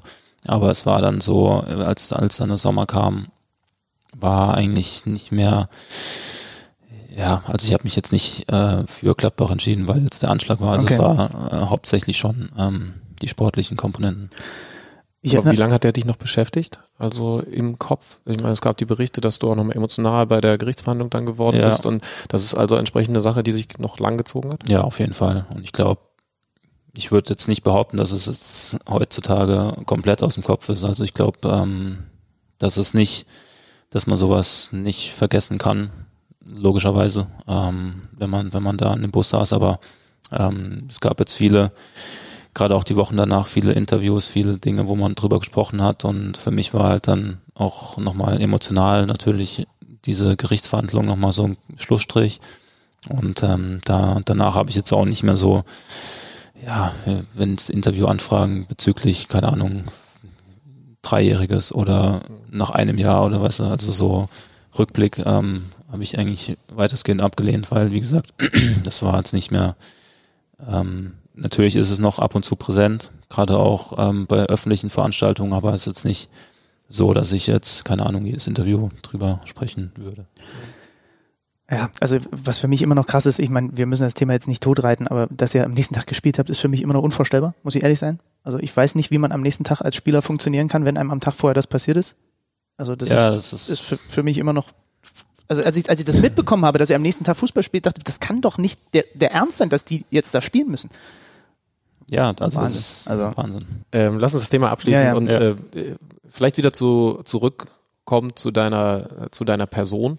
Äh, wie gesagt, ich bin selber vielleicht ja so ein bisschen drauf reingefallen. Äh, ja, war dann nicht ganz so doll bei Dortmund und dann bei Gladbach. Da kriegt man jetzt mit, wenn man dich eben natürlich in unserem Fall auch jobmäßig betrachtet. Da bist du eine, ein absolut wichtiger Baustein. Und trotzdem, ich habe es angedeutet, ähm, bist du seltener, hast sicherlich auch nichts dagegen in den Medien, weil es halt um dich keine Skandale gibt. Du ähm, bist jetzt auch seltener derjenige, der irgendwie das Interview gibt, bei dem er, bei dem er sagt, äh, hier, keine Ahnung, Marco Reus jetzt als, als aktuelles Beispiel, Mentalitätsscheiße, hört mir damit auf oder so. Ähm, führt es dann dazu, dass du vielleicht selber auch merkst, dass du manchmal unterm Radar fliegst? Ja, also es ist auf der einen Seite schon so ähm, gefühlt, auf der anderen Seite gibt es, glaube ich, in der Bundesliga wahnsinnig viel unterschätzte Spieler. Ähm, also, also aus meiner Sicht, ich bin halt, ich definiere mich sehr über den Mannschaftssport. Also ich will einfach nur Spiele gewinnen. Also mal so einfach gesagt. Ähm, ich will, ich spiele jetzt nicht irgendwie, keine Ahnung, Heldenfußball und will irgendwelche Rekorde brechen, sondern ich will einfach die 90 Minuten, die ich auf dem Platz stehe oder keine Ahnung, wenn es ein Pokalspiel ist, ein K.O.-Spiel oder was auch immer, ich will einfach das Spiel gewinnen ähm, und ich will nicht, keine Ahnung, gut rüberkommen. Natürlich hängt das auch ein bisschen ähm, miteinander zusammen, wenn die eigene Leistung stimmt, wenn man ein Tor macht und so, ist automatisch dabei, aber in erster Linie ist es halt für mich wichtig, dass die Mannschaft erfolgreich ist und dass ähm, ich alles dafür tue, um um, um die, wie gesagt, der Mannschaft zu helfen, um, um die Spieler zu gewinnen. Und letzten Endes ist halt auch das, was, was Fußball ausmacht, ist ein Mannschaftssport und man will, also ich weiß nicht, also ich kann mich, ich kann mich an kein Spiel erinnern, wo ich gut gespielt habe und wir verloren haben und ich war glücklich und habe mich danach irgendwie, keine Ahnung, irgendwo wo bestmöglich verkauft, sondern ich will einfach das Spiel gewinnen und ähm, das ist ja auch letzten Endes das, was am meisten Spaß macht. Darum geht's auch. Stimmt, aber im Endeffekt ist ja die Krux dann doch, dass du über individuelle Leistung Ziele erreichen kannst. Da will ich jetzt gar nicht zwingend über das Gehalt reden, Mhm. aber Thema Ja, Nationalmannschaft klar. ist natürlich eins. Ne? Absolut. Und dann sagt jetzt ein Steffen Freund, äh, übrigens ein, ein Typ, den ich an sich persönlich äh, total mag, über, über unter anderem dich, ja, mit, mit ihm, mit Matthias Ginter und mit so jemandem wie Antonio Rüdiger werden wir nicht Europameister. Wie fühlt sich sowas dann an? Ja, also generell, ähm, ja, ist es natürlich immer, sage ich mal so, besser, man hört was Gutes als was Schlechtes, aber letzten Endes hat es keine große, Ro- größere Rolle gespielt, weil ich meine, das kann man nicht wissen. Also man kann es jetzt nicht irgendwie vor, vorhersagen. Ich glaube, wir haben letzten Europameisterschaft vor 23 Jahren, wenn mich nicht alles täuscht, gewonnen. Also es gab auch danach ähm, sehr, sehr gute gute Abwehrspieler ähm, und Innenverteidiger, mit denen es trotzdem nicht geklappt hat. Also es ist so ein, ja, also ich konnte jetzt damit nicht so wirklich viel anfangen, ehrlich gesagt. Aber die Situation ist ja in der Nationalmannschaft schon, nennen wir es mal, spannend, auch wenn es natürlich schade ist, weil sie durch Niklas Süles Verletzung noch spannender geworden ist. Aber im Endeffekt müsst ihr alle doch mit den Hufen scharen jetzt da. Also Ja, jetzt, jetzt ist doch im Grunde genommen, die, die, das Tor ist offen. Die Frage ist nur noch, wer, wer sind die beiden, die, durch, die durchsprinten? Als ja, Erster, oder? auf jeden Fall. Das ist ähm, natürlich sehr, sehr schade für, für Niklas. Das ist ein super Typ, ähm, auch gerade außerhalb vom Platz. Immer, immer witzig gewesen ähm, mit ihm und ähm, ja, es ist jetzt auch noch nicht ganz ausgeschlossen. Also vielleicht, vielleicht klappt es ja doch noch, wenn alles gut läuft. Ähm, aber natürlich ist es so, dass es war ja schon nach der WM eigentlich ein Umbruch und dann gab es ja nochmal einen verzögerten Umbruch. Ähm, und es war schon so, dass, dass gerade auch die Jungen immer mehr Verantwortung übernommen haben und, und wir hatten ja auch, mal abgesehen von dem Holland-Spiel jetzt ähm, in Hamburg, ähm, auch als wir zum Beispiel in Holland gewonnen haben, wurde auch schon, keine Ahnung, der große Neustart äh, ausgerufen und ja, es ist halt, es ist halt so, dass ähm, das, wie ich gerade gesagt habe, es sehr, sehr ergebnisorientiert ist. Wenn man gewinnt, ist alles super und wenn man ähm, keine Ahnung, 4 zu 2 verliert zu Hause gegen Niederlande, ist halt jeder wieder da und ähm, ja, ähm, versucht es ein bisschen negativ äh, zu reden. Es ist einfach so in unserem Geschäft, damit muss man, wie gesagt, äh, umgehen und dann, ja, ist es, äh, also aus meiner Sicht natürlich, ähm, ich bin jetzt auch schon ein paar Jahre bei der Nationalmannschaft, ähm, ich habe auch nach der WM ähm, sehr, sehr viele Spiele gemacht, auch als natürlich noch Mats Hummels, ähm, Jerome Boateng noch dabei waren und ähm, auch mit Niklas Süle ähm, sehr, sehr viel gespielt, Antonio Rüdiger sehr viel gespielt. Also es ist für mich ähm, jetzt keine größere Umstellung, aber natürlich äh, mit dem Ausfall natürlich ist, äh, merkt man natürlich schon medial, Mhm. okay, jetzt äh, nimmt es nochmal eine andere Dimension an. Ja, aber es muss ja, also du bist ja auch Stammspieler beim Tabellenführer. Also muss ja dein Anspruch sein, dass du auch in der Nationalmannschaft da jetzt, wenn die Plätze zu besetzen sind, da vorne wegmarschierst.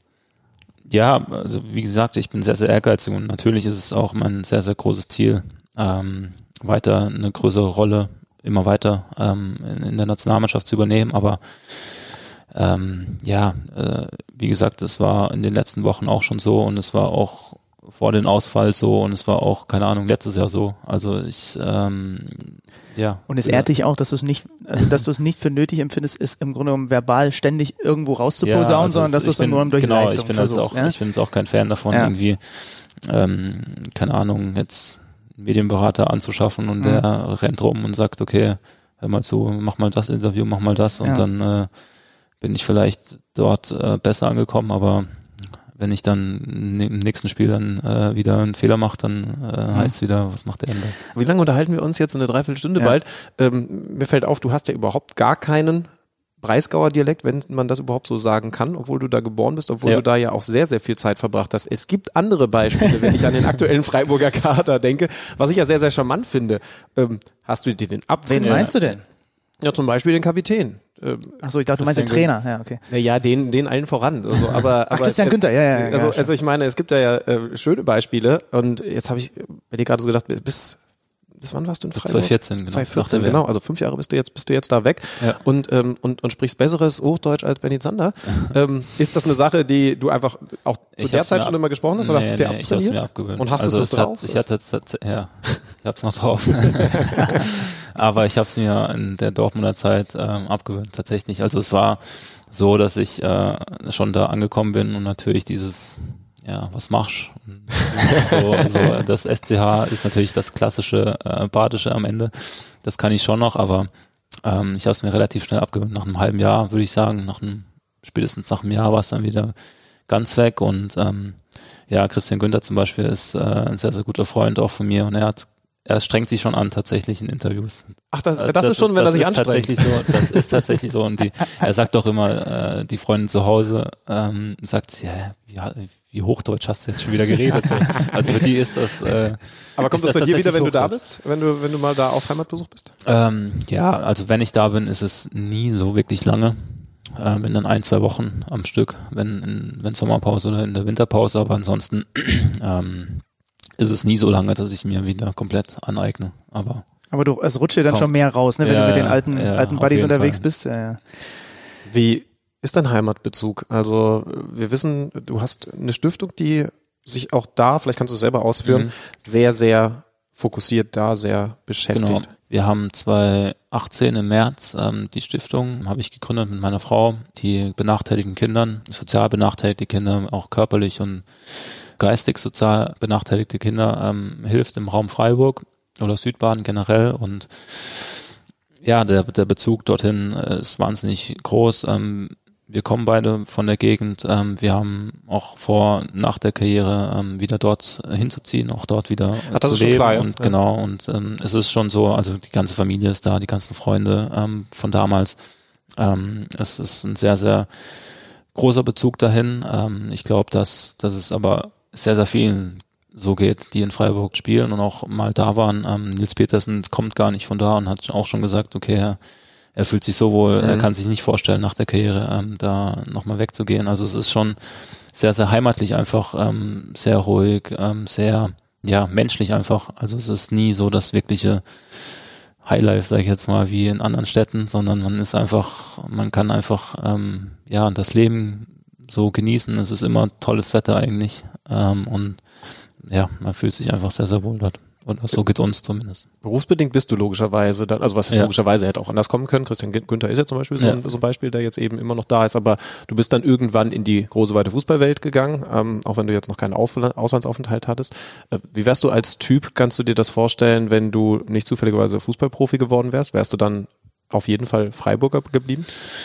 Ja, auch da kann man natürlich nie ganz alles ausschließen, aber ich glaube schon, dass, dass Freiburg immer ähm, eine sehr, sehr große Rolle gespielt hätte, auch wenn ich jetzt keine Ahnung, Student oder was mit Sport zu tun gehabt hätte. Ich glaube schon, dass Freiburg ähm, immer ähm, ja meine Heimat ähm, sein wird oder sein ja bleiben wird, was dann nicht heißt, dass ich äh, mich irgendwo anders jetzt nicht irgendwie wohlgefühlt hätte in Dortmund oder jetzt hier ähm, in Gladbach, aber ähm, ich glaube, dass wie gesagt Freiburg ähm, schon so unser zentraler Rückzugsort äh, irgendwann sein wird.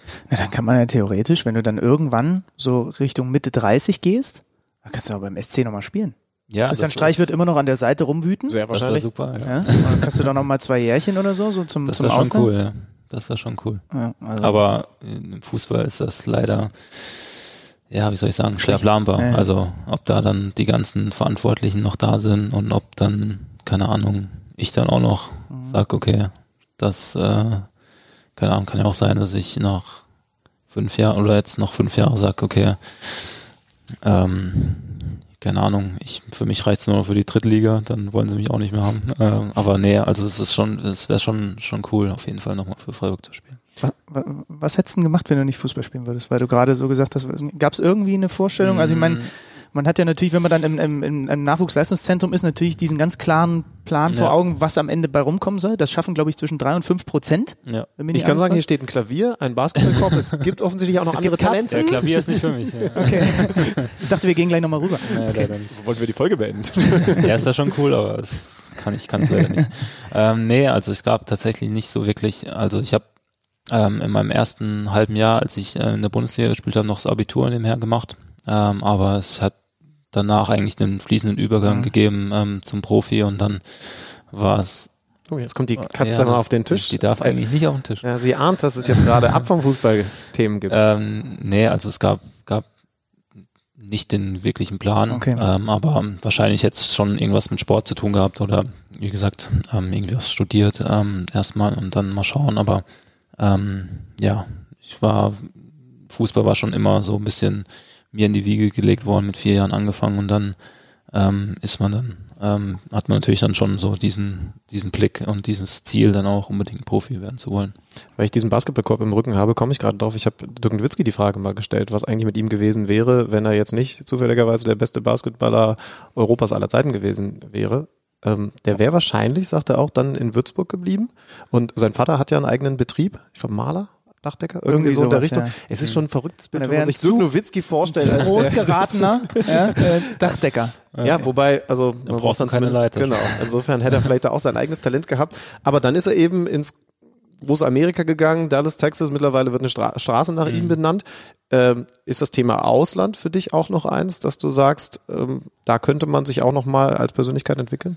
Absolut, absolut. Ähm, äh, generell ist es so, dass ich wahnsinnig, mich wahnsinnig wohlfühle hier. Ähm, auch gerade auch mit dem, mit den neuen Ausrichtungen im, im Marco Rose, mit dem neuen Trainer, mit den, mit den Mannschaft äh, generell, mit den Spielern, ähm, sehe ich wahnsinnig viel Potenzial und es gibt für mich jetzt ehrlich gesagt auch keinen Grund in der Phase ähm, irgendwie einen Wechsel ähm, anzustreben. Ähm, aber wenn es mal irgendwann zu einem Wechsel kommen sollte, glaube ich schon, dass es das Ausland wird, weil ja, ich sag mal so, jetzt in Deutschland ähm, ja, sind es nicht mehr so viele Mannschaften über Gladbach. Ähm, klar, Dortmund, da war ich schon. Ähm, Bayern, das Thema hatten wir schon. Wir kommen immer wieder zu den Spaß. Bayern zurück. Ähm, nee, also ansonsten sehe ich jetzt nicht den wirklichen Grund, mich nochmal qualitativ ähm, in einem deutschen Verein ähm, zu steigern. Deshalb, wenn es nochmal zu einem Wechsel kommen sollte, ähm, wird es wahrscheinlich das Ausland sein, aber wie gesagt, Ja, zu Traumland, Es ist- Traumliga, Traumverein. nee, eigentlich nicht. Ich finde, ja, klar, England ist immer so ein bisschen, ähm, gerade auch die Ausgeglichenheit aufgrund der sechs, ja, mittlerweile auch sieben Top-Mannschaften. Ähm, aber ja, ich habe jetzt keine Präferenz, ob jetzt England, Spanien, Warst du nicht Italien, was auch irgendwann mal immer. bei Arsenal im Gespräch? Ist das an dich Ja, herangetragen war- worden? ja. An mich wurde es Bei herangetragen. vielen, bei, bei, was bei Ja, einigen ich Premier war, League Teams. ich war gefühlt schon, ich war tatsächlich bei Arsenal schon mal beim Medizincheck. Ach, also okay. nicht wirklich, sondern es wurde geschrieben. Also jetzt nicht, dass ihr denkt, nicht, dass ihr denkt, ich war wirklich war. aber- Oh, das gibt's ja gar nicht. Wirklich krass. Das ist ja, ja. Ja, das Und du- war, und du saßt- und du saßt- zu meiner Freiburg, ich, ich, war, ich, doch, ich glaube Freiburger Zeit war das noch. Und du saßt zu Hause, hast es gelesen, dachtest dir, das gibt's doch gar nicht. Ich bin doch hier. Ja, ich habe es mitbekommen. Ich Ja. habe klar Freunde und Ja. denken, hä, hättest mal sagen können und so, aber ja, hä, das stimmt gar nicht. Okay, lustig. Hat man dann das Bedürfnis, das richtig zu stellen oder sagt man sich, ach wurscht, ich äh, sitze jetzt hier zu Hause und sollen die Leute schreiben? Ja, war schon so, dass er egal war. Also ich habe dann natürlich dem privaten, dem engeren Umfeld schon gesagt und klar gemacht, okay, ihr kriegt dann schon mit, wenn was sich anbahnt, aber ähm, ja, wenn dann das nächste, das nächste Interview anstand oder die nächste Frage dazu kam, dann hat man das natürlich schon klargestellt, aber es war jetzt nicht so, dass ich dann zu Hause ähm, gesagt habe, okay, jetzt muss ich eine Pressemitteilung veröffentlichen. So Frau, Freundin zu berichtigen, ähm, wir ziehen nicht um, das ist halt vielleicht noch ganz gut, genau. dass die Pack Sicherheit den Koffer wieder aus. ähm, wie gesagt, wir sind hier beim Tabellenführer eingeladen. Es macht auf mich den Eindruck, auch wenn ich so Interviews mit, mit äh, Teamkollegen von dir höre, dass ihr da eine, eine interessante Mischung äh, gefunden habt, auch an Charakteren. Also ähm, hast uns ja gerade äh, Mhm. verraten schon im Vorgespräch, dass hier bei dir in der Nähe auch der eine oder andere Teamkollege wohnt, beziehungsweise bald wohnen wird. Gibt es so einen, der im positiven Sinne komplett gaga ist? Also der so, Ja. der so richtig raussticht, weil er Du hast ihn, du hast ihn doch in deinem Team. Hast mir doch vorher ist es, verraten. ist es Tyram, ja? ja. Er ist komplett Ja, er, er, ähm, er erinnert mich immer an ähm, Ober, Obermeyang. Er ist ähm, ja einfach ein lebensfroher Mensch. Er ist so aufgedreht, er ist so, er lacht einfach immer. Und es ist einfach sehr, sehr witzig mit ihm so in der Mhm. Kabine äh, ein paar Späße ähm, zu machen. Ne? Zum Beispiel ähm, wollte er jetzt nächstes, nächsten Monat oder nee, diesen Monat im November wollte er noch äh, hier in die Gegend ziehen und ich fahre halt immer an einem Haus vorbei und ich veräpfle ihm immer so und schicke ihm so eine Baustelle und ich sag, Markus, das wird niemals in, in einem Monat fertig. Und der hockt halt noch irgendwo im Hotel und denkt sich, scheiße. ist ja, ist ja entsprechend eben auch ein Neuzugang bei Gladbach. Ja. Kanntest du ihn vorher oder ähm, musstest du ihn dann bei den ersten Trainingseinheiten kennenlernen und merkt man dann so, hui, guter Einkauf? Ähm, nee, ich kann die nicht vorher, aber man hat relativ schnell auch gemerkt, okay, das ähm, ist wieder ein typischer, gefühltypischer Gladbach-Transfer. Ähm, ich glaube 10 Millionen ähm, ist heutzutage jetzt nicht mehr so das höchste Geld, würde ich jetzt sagen, wenn man wenn man es vergleicht, aber waren es nicht waren es nicht komplett einfach als Spieler. Also als Stürmer auch vor allem, er hat einen super Abschluss, er kann Tore vorbereiten, er ist groß, er ist schnell, er hat einen Körper, ähm, er kann Bälle halten, er kann, ja, er kann, wie gesagt, sehr, sehr viel, wenn nicht sogar alles. Er hat ein sehr, sehr hohes Potenzial, sich auch noch weiterzuentwickeln, ist sehr, sehr jung auch noch. Und ähm, ja, wir freuen uns, dass er, dass er bei uns ist in, in Gladbach. Man sagt dann immer so, ne, wichtig ist, dass er jetzt in der richtigen Gegend aufwächst. Da sorgst du dafür, wenn die Genau, Baustelle rechtzeitig genau. fertig Mir wäre enorm wichtig dafür, dass er weiter äh, konstant seine Punkte liefert für mich im Kicker-Manager-Spiel, dass du ein bisschen Auge auf ihn hast, wenn er dann Ja, kein Problem, Ja, dass du ein bisschen gut. guckst. Es soll nicht so Ist das Partys Licht- feiern. ist das Ja, Licht dass nach du elf? auf 23 Uhr schaust, dass das Licht aus ist, das wäre gut. Äh, wir haben letztens Nils, Nils Petersen das schon gefragt. Ähm, wer war denn von all diesen, du hast ja wirklich eine Menge Hochkaräter dann auch jetzt erlebt äh, Mhm. über die verschiedenen Clubs. Wer war der beeindruckendste, den du so als Mitspieler hattest Als von den Mitspieler? Fähigkeiten? Als Mitspieler war es tatsächlich ähm, Henrik Mkhitaryan in Mhm. Dortmund. Ähm, er hat, also er ist jetzt natürlich ein bisschen böse für alle anderen, die, mit denen ich jetzt gespielt habe. Natürlich, keine Ahnung, Marco Reus. Ähm, Die haben alle Verständnis Özil. Ja, ja. Toni Kroos und so weiter. Wir fragen die auch bei Gelegenheit vergessen. mal, keine Genau. Sorge. Dann müssen die sich auch committen. Aber es gab, ähm, also in den drei Jahren, wo ich in, in, in, in Dortmund war, ähm, hat man in jedem Training Henrik Mkhitaryan gesehen. Also der hat unfassbare Sachen gemacht. Und dann gab es ja eine Saison, wo er manchmal gar nicht gespielt hat und so weiter. Und dann gab es eine Saison, wo er, glaube ich, die erste mit Thomas Tuchel, wo er alles auseinandergenommen hat. Also keine Ahnung, 60 Scorer-Punkte äh, gefühlt.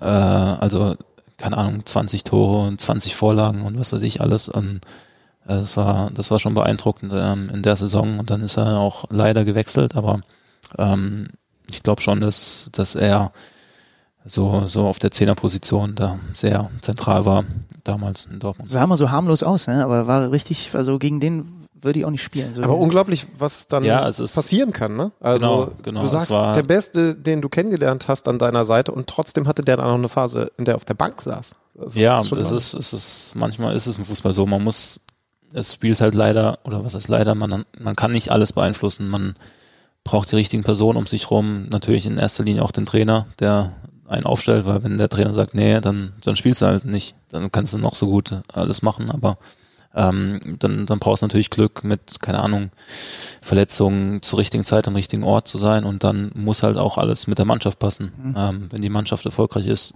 ist es logischerweise, dass man selber auch besser aussieht. Ähm, und dann ist es halt so bei ihm gewesen. Wir waren, wir waren sehr erfolgreich in dem einen Jahr mit, mit Thomas Tuchel, sind ins Pokalfinale gekommen, ähm, waren, glaube ich, bis, bis am Ende, bis am vorletzten Spieltag noch im Meisterschaftsrennen ähm, damals gegen Bayern mit ähm, Pep Guardiola und wir haben eben, er hat eine Riesensaison gespielt und ähm, war ja, wirklich unfassbar, aber wie ich, wie ich vorher gesagt habe, dann kommt ein Wechsel, dann kommt ein neuer Trainer, dann kommt neue Spieler, dann kommen andere Charaktere auch in der Mannschaft, ähm, Superstars, wo vielleicht noch ein bisschen mehr Ego haben, sage ich jetzt mal, in Manchester und dann muss man sich halt da auch erstmal zurechtfinden und das ist nicht so einfach.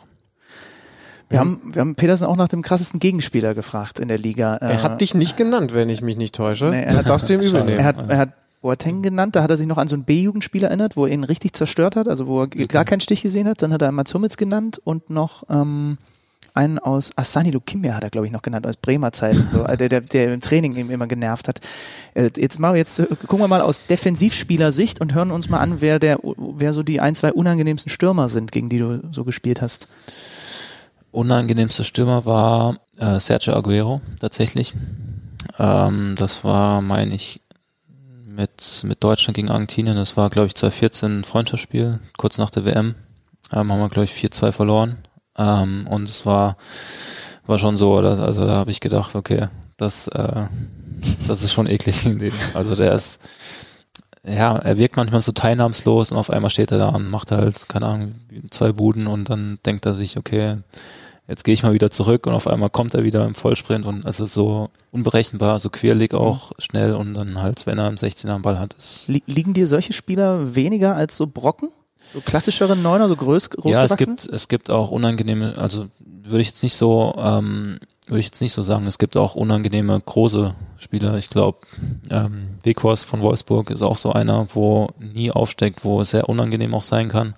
Ähm, auf der anderen Seite gibt's auch, keine Ahnung, quälige Spieler, wo, wo man sagt, okay, die liegen einem eher, weil man so, so ein bisschen die Bewegung, ja, weil sie so ein bisschen geradliniger sind. Ähm, aber ähm, ja, ich würde schon Sergio Aguero als unangenehmsten Gegenspieler Es sind am Ende immer die, die Unorthodoxen, ne, wahrscheinlich. Ja. Also wir haben ja viel auch mit, mit Rettich und so weiter darüber gesprochen, über Nachwuchsentwicklungen, werden in der kommenden Woche auch das Thema Nachwuchsfußball äh, nochmal ein bisschen genauer haben. Und äh, bei all der, bei all der Gradlinigkeit, die wir in den Nachwuchsleistungszentren in den letzten Jahren so hatten, die, die dann am Ende doch irgendwie diesen, diese Spurgenialität haben, sind die, die dann am Ende auch hängen bleiben. Ne? Und Wir, die, wir sollten das fortführen. Ich finde das immer irgendwie sehr interessante Antworten, die wir Ja. bekommen. Hast du gegen Messi eigentlich Ja. gespielt? Ähm, nein, aber äh, jetzt, jetzt nicht irgendwie, also keine Ahnung, Robert Lewandowski ist ja auch, also würde ich jetzt auch tun, also jetzt nicht, dass ich jetzt irgendjemand vergessen habe, aber ähm, gegen den spielt man halt öfters und dann das sind ja so die ersten, so ein die bisschen, einfach eingefallen genau, sind. stellt Ne? man sich ja so ein bisschen drauf ein, aber Ja. Aguero habe ich jetzt einmal gespielt und das ist so ein bisschen hängen geblieben, dass ich Mhm. sage, okay, das ist jetzt halt schon ein bisschen anders gewesen. Ja, Robert Lewandowski schreibt uns immer eine private WhatsApp, wenn er nicht genannt wurde. Das wird kommen, aber Ja. tut uns leid, Robert. Und vor dem haben wir Angst. Er wurde ja noch genannt. Vor Er wurde noch wir, genannt. Er wurde genannt, wir haben das so protokolliert. ja, äh, Stündchen wir- haben wir gequatscht. Das sind wir wieder bei den Bayern. ja, sind wir wieder bei da haben wir die Klammer gesetzt, so wie das professionell, oh Gott, jetzt habe ich uns professionell genannt. Aus Versehen sind wir zurück zu den Bayern gekommen, haben wir Glück gehabt. Matze, Ja. ähm, was steht heute noch an hier? Sind, also ich, ich fühle mich hier so wohl. Ich würde eigentlich gerne noch ein bisschen bleiben, ja, aber ich, ja ein bisschen noch bummeln. Ne? ja, nee, wir müssen durch, jetzt, die, wir, durch die Nachbarschaft. wir müssen gleich mal gucken, dass wir nochmal rüber zu deinem Ex-Club kommen. Da Ja. wollen wir uns heute noch eine Meinung zum BVB abholen. Aber was treibst du denn heute hier noch? Ja, wir haben heute tatsächlich mal frei bekommen. Der erste freie Tag in den letzten zwei Wochen, glaube ich. Ähm, ja, also hier mache ich nicht mehr so viel. Ich gehe jetzt gleich noch mit meiner Frau erst noch Mittagessen. Mhm. Und ähm, es gibt auch tatsächlich eine schöne Nachricht, sie ist schwanger. Oh, Oh, Ähm, herzlichen Glückwunsch. Dankeschön. Gratulation. Und äh, genau, und ähm, da haben wir jetzt noch einen Arzttermin später. Mhm. Ähm, das wird dann wahrscheinlich auch mehr oder weniger heute gewesen sein. Und dann ähm, geht's morgen wieder los. Da haben wir auch am Donnerstag ein nicht allzu unwichtiges Spiel in der Euroleague. Absolut, ja. Auf The Zone, Auf das Zone. Wir freuen uns. Am Sonntag dann äh, sehen, Stark wir uns, sehen wir uns untergebracht. schon wieder. Ja, ne, Wahnsinn. Wie ich die Schleichwerbung immer Er hat, er hat kurz überlegt, er hätte es sehen müssen. Stutti hat kurz gezögert. Auf the Zone. Wo du ja sicherlich auch als großer NBA-Fan den Basketball verfolgst. Wirst Absolut. wahrscheinlich nicht nachts machen können, ne? weil das ist ja ein bisschen. Nee, also nach dem Spielen tatsächlich, weil ich nach dem Spielen nicht so wirklich gut schlafen kann, Okay. aber da bin ich, da kommt es halt auf ein Spiel drauf an. Mhm. Wenn ein gutes Spiel ist, schaue ich mir das schon an. Ähm, ja, ansonsten die Wiederholung schaue ich mir dann schon gerne. an. Großer LeBron James-Fan. Die Zeit haben wir jetzt noch, äh, darüber zu reden. Was wird's mit den Lakers diese Saison? Ähm, ja, sind eigentlich ganz gut gestartet, ähm, haben heute auch wieder gewonnen, heute Nacht und ja, ist natürlich sehr spannend jetzt auch mit dem, mit dem Neuzugang ähm, Anthony Davis und wie das alles so funktioniert, aber es sieht Ich habe schon sie mal auf gut Meister aus. getippt. Ja, Ich, äh, aber ich habe auch letzte Saison gedacht, dass sie besser werden. Bist, kann, kannst du ballen? Bist du ein guter Werfer? bei der ja? Also danken, ich habe den Korb ein bisschen runtergestellt, dass ich auch, dass ich auch noch problemlos danken kann. ja, ich bin aber ja froh, dass es draußen ein bisschen regnerisch ist und ein bisschen äh, und wir nicht jetzt hier und, und Schlüter nicht noch auf die Idee kommt, jetzt Ja. hier einen Ball irgendwo rauszuzaubern, weil ich kann ja leider gar nicht ballen. Deswegen ich würde ja, werfen, werfen geht eigentlich ganz Okay. okay, aber ja, jetzt für die NBA-Karriere hat es leider nicht gereicht. Wenn du in den letzten, was haben wir jetzt, so 60 Minuten Respekt vor ihm gewonnen hast, dann sollten wir jetzt wirklich nicht mehr äh, Richtung Basketballkorb gehen, weil dann ist das alles ganz schnell wieder weg. Alles klar, Matze, ich würde sagen, vielen lieben Dank. Vor allem, dass du uns hier Gerne. zu dir nach Hause eingeladen hast, ist absolut nicht selbstverständlich. Ähm, und ja, ich sage jetzt einfach mal, wir kommen gerne nochmal vorbei. Ja, sehr Wir gerne. können Markus Thuram sagen, schöne Gegend hier. Er kann ja wirklich mal eine herkommen. Einweihungsparty machen, wenn das Haus in ein paar Monaten Und du bist ist. einfach derjenige, der dann aufpasst, dass er nicht so viel trinkt. und Dass er, das Ich, ich tausche mal wieder die. Gläser aus. Gieß dir was ein. Markus, was ist da drüben los? Äh, Wie eine Apfelschorle. Ja, kommen wir gerne drauf zurück. Matze, äh, ernsthaft, danke dir. Gerne, ähm, sehr und gerne. Ähm, dann natürlich alles Gute. Erst einmal, dass das alles auch zu 100 Prozent wieder mit der Schulter hinhaut, aber da sind Ja. wir auf einem sehr guten Weg, wie ich gehört habe. Und dann natürlich auch viel Erfolg für die Saison und diese Europameisterschaft. Ähm, wir drücken die Daumen. Dankeschön. Ihr wollt auf den Champions League-Sieger tippen? Auf tipico.de geht das ganz einfach. Einfach auf unsere Seite gehen und auf euren Favoriten setzen. Wenn du schon mal bei Tipico auf Sportwetten getippt hast, kennst du dich ja bestens aus. Für alle Neueinsteiger ist noch wichtig zu wissen, Tipico verdoppelt deine erste Einzahlung. Registriere dich noch heute und sichere dir so den Willkommensbonus bis zu 100 Euro. Du erhältst den Bonus sofort nach deiner ersten Einzahlung. 18 plus. Glücksspiel kann süchtig machen. Hilfe unter www.spieleambulanz.de. Szeneriewechsel. Raus aus dem Wohnzimmer von Matthias Ginter. Rein in das Wohnzimmer von Matthias Dersch. Wir sind im Signal Iduna Park. Wow. Morgen spielt die Borussia gegen Inter Mailand und das war, glaube ich, meine beste Überleitung, Benny. Habe ich in meinem Leben noch nie was Besseres von dir gehört oder gesehen. Wahnsinn, es ist, wir sitzen hier tatsächlich mit Matthias. Einen schönen guten Tag erstmal. Schön, Ja, schönen guten Tag. Tut mir leid, dass ich nicht geheizt habe. Ist ein bisschen frisch heute im Wohnzimmer. Da kannst du mal eine Kachel nachlegen.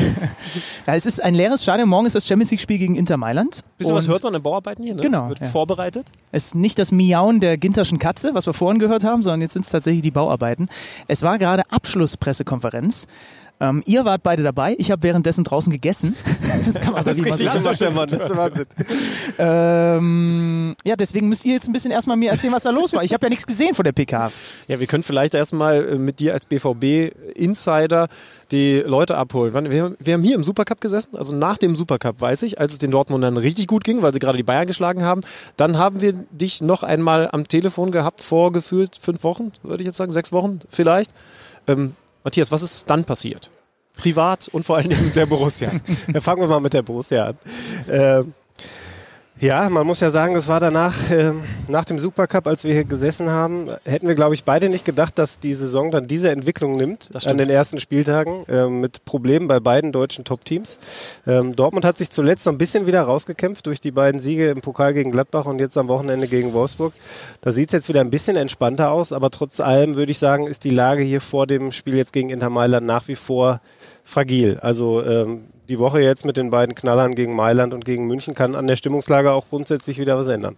Ja, stimmt. Ne? Also ich habe auch geschaut, jetzt könnte man in so einen Flow reinkommen, den sich, glaube ich, viele Borussia-Fans erhoffen, wenn nicht alle. Auf der anderen Seite, wenn du jetzt gegen Inter hier zu Hause verlierst, sieht es in der Champions League schon echt schlecht aus, dann müssen wir ehrlich sein, dann hat man noch Außenseiterchancen aufs Weiterkommen, weil Barcelona ja wahrscheinlich parallel gegen Prag Ja. gewinnen wird und Inter dann weg ist mit direktem Vergleich. Also dann ist das schon düster und dann warten die Bayern mit einem veränderten Personal. Was auch immer da dann auf die Borussia zukommt. Das heißt also, die Stimmung kann auch, was Favre angeht, schnell wieder kippen? Ja, absolut, das glaube ich schon. Also man, man sieht ja in den letzten Spielen, ähm, gegen Gladbach witzigerweise oder kurioserweise beim Stand von 0-1 und dann jetzt gegen Wolfsburg nach dem, nach dem Führungstreffer, dass die Mannschaft irgendwann dann doch wieder so in diese Leichtigkeit vor dem gegnerischen Tor kommt und einfach dann auch wieder ähm, ja, Kombinationsspiele entwickelt, was wirklich davor wochenlang brach lag. Also das Hinspiel in Mailand war ja zum Beispiel grauenvoll zum Anschauen. Also da hat Dortmund ja alles getan, um nicht in den Strafraum der Mailänder zu kommen. Und das Derby gegen Schalke sah ja ganz ähnlich aus. Und da war es wirklich spitz auf Knopf, muss ich sagen. Also ich ja. glaube, wenn das Spiel gegen Schalke verloren geht, das weiß man hier in Dortmund, da kann so eine Situation um einen Trainer eine ganz andere Dynamik entwickeln. Und wer weiß, dann würden wir jetzt hier vielleicht schon über einen neuen Trainer sprechen. Das ist zwar in Dortmund immer verpönt, so ein Trainerwechsel in der laufenden Saison, aber hat es alles schon gegeben. Und ähm, ja, die Bayern haben jetzt zuerst gezuckt, würde ich sagen, äh, mit Nico Kovac, mit der Entlassung. Ähm, und bei Dortmund sieht es momentan wieder so aus, als ist Favre etwas fester im Sattel. Die Rückendeckung von der Führung hat er ja ohnehin immer bekommen, öffentlich. Ähm, aber wenn man hier so sich mal umgehört hat auf den Tribünen während der Spiele äh, oder auch einfach mit Leuten gesprochen hat, ähm, da ist Favre schon sehr, sehr kritisch gesehen worden, einfach weil der Fußball so schwach war und weil es natürlich auch eine Entwicklung war, die man dann über Monate sehen muss und nicht nur jetzt über die letzten Wochen. Ähm, da ist schon, ja, seit dem Düsseldorf-Spiel eigentlich im letzten äh, Winter ähm, spielerisch wenig nach vorne gegangen.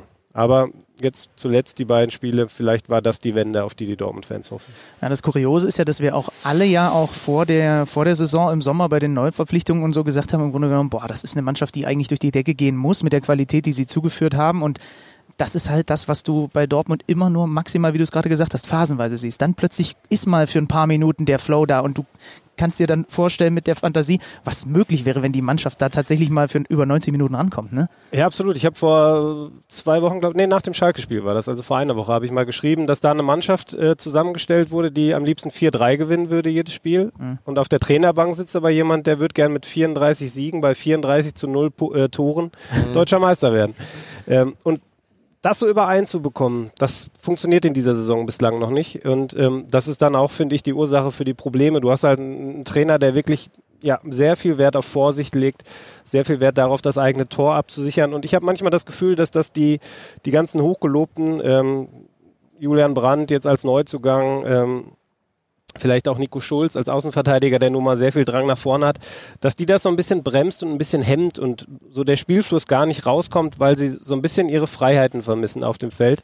Und ähm, ja, ich glaube, das wird schon die Aufgabe jetzt sein für die nächsten Wochen und Monate, dass so die defensive Stabilität auf der einen Seite zu wahren, auf der anderen Seite aber auch die Freiheit nach vorne irgendwie zu kreieren, dass halt so ein Sancho wieder machen kann, was er will, im positiven Sinne. Ähm, natürlich muss der mit nach hinten arbeiten, aber er muss halt im Spiel nach vorne Freiheiten haben. Und ähm, das war in den letzten Wochen nicht so. Da waren alle ein bisschen gehemmt.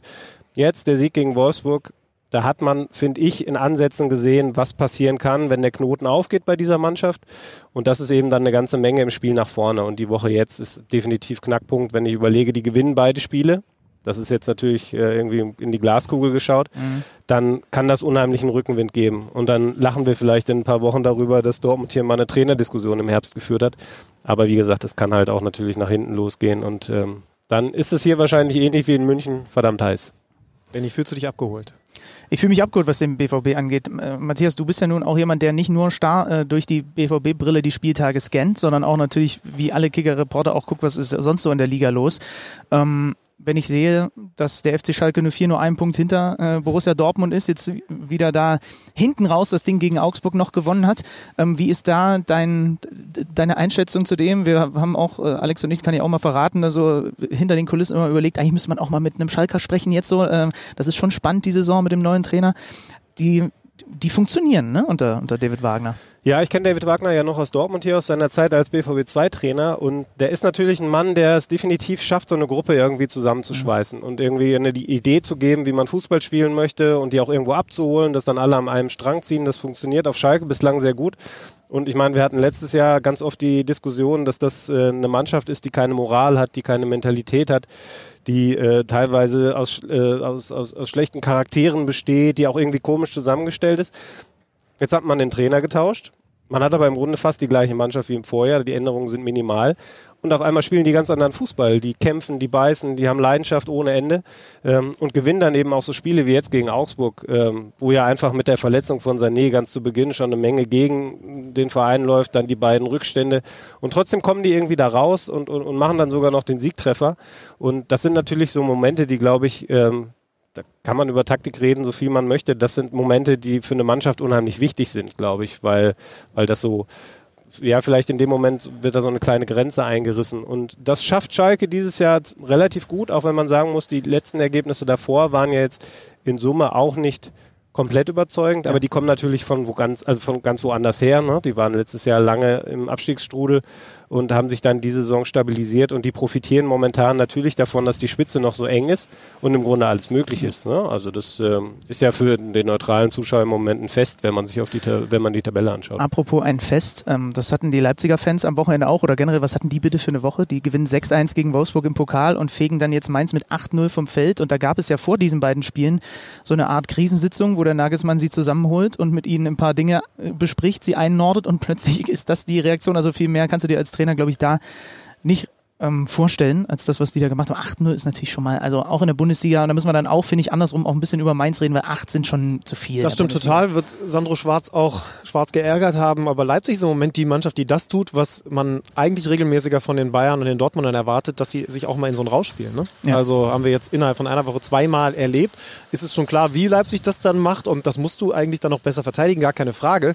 Aber diese Siege, die hat es in den letzten Jahren regelmäßig von den Bayern gegeben, dass man dann eben auch mal so ein nicht eben 2-0 oder 2-1, sondern so ein 5-1-6-1 hat, hat es ewig nicht gegeben. Auch beim BVB ist das ein bisschen her, wenn ich mich jetzt richtig erinnere. Ja, wir hatten letztes Jahr natürlich gegen Nürnberg mal so ein Spiel hier im äh, Westfalenstadion damals. Ähm, da war es ähnlich. Da ist irgendwann der Knoten aufgegangen und auf einmal fielen die Tore unendlich. Ich glaube 7-1 war es dann am Ende, mhm.